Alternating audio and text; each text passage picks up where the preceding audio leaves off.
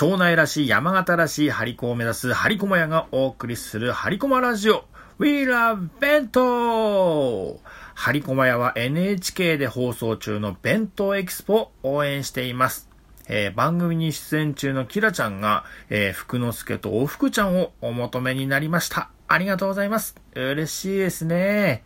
2回ぐらい山形でお会いしてお話したことがあります。モデルのキラちゃんに、農家さんに、えー、料理研究家の松浦さんに、そして、張り駒屋になる前の私たちと、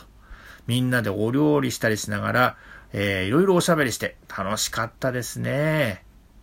まあ、おしゃべりといえば話題のおしゃべりアプリクラブハウスを使ってだいたい2週間が経ちました。まだ使ったことがない方、興味のある方のために感想注意点などを3つお話しします。1、使い方。えー、クラブハウスのアプリを立ち上げると最初の画面におすすめの部屋、ルームの一覧が出てきます。部屋のタイトルや中にいるメンバーがわかるので、興味のある部屋に入ってお話を聞くことができます。最初の画面の右下には、お友達がアプリを使用中かどうか、で、お友達がどの部屋に入室しているかが見ることできます。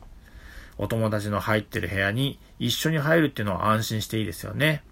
で、部屋の管理者に発言権をもらえたらそのお部屋でお話しすることもできます。その2、おすすめの使い方。おしゃべりアプリで両手は使えるんですけども、ま、念のため運転中は危険ですし、接客業の方は目の前のお客さんに集中してください。じゃあ、どんな場面がいいかというと、うちなら、えー、糊だらけになって張り子の紙を貼ってる作業中とか、まあ、絵付けでもベタ塗りなんかの単純作業の時、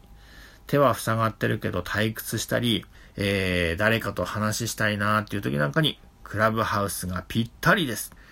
ラジオのように有名人のおしゃべりをただ聞くこともできますし、気の合うお友達数人と待ち合わせしてですね、おしゃべりしたりしながら作業ができます。はかどります。そう、昨日は餃子を作りながら100キロ離れたお友達とお話ししました。夕飯の支度やお店の仕込み、えー、刺繍や編み物なんかにもクラブハウスはいいかもしれません。3、最後に注意点。始まったばかりのサービスなので、何が起こるか、今後どんなトラブルが起こるかわかりません。一部でフォロワーを何千人にも増やしてみようとかですね、えー、無言でも OK、部屋でフォローを増やそうぜとかやってる人もいますし、有名人、文化人を片っ端からフォローして話しかけようって計画してる人もいると思います。ちょっと危ない空気ですよね。そういうのには参加しない方がいいと思いますよ。念のためフォローするのもお友達と、まあ、ルームの中で話して気の合った方だけにするのがいいと思います。ともかく人を集めようとする目立つ怪しい部屋が乱立しています。どんな人が中に入っているかわかりません。気をつけてくださいね。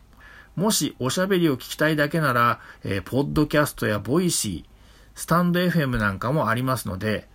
どうしてもおしゃべりしたい、そんな人にクラブハウスをお勧めしたいと思います。私は雪とコロナで会えていないお友達とクラブハウスでワイワイおしゃべりしたいですね。ちょうど放課後の教室みたいな感じです。えー、先生から出された課題をしている子もいれば、漫画読んで電車を待ってる子がいたり、ねたまたまその子たちとバンドの話をしたりとかですね。えー、気の合う仲間の集まる教室って、大体グループごとで決まってましたよね。あ、そういえば仲間ちの8のメンバーは、中学の頃からそんな感じでした。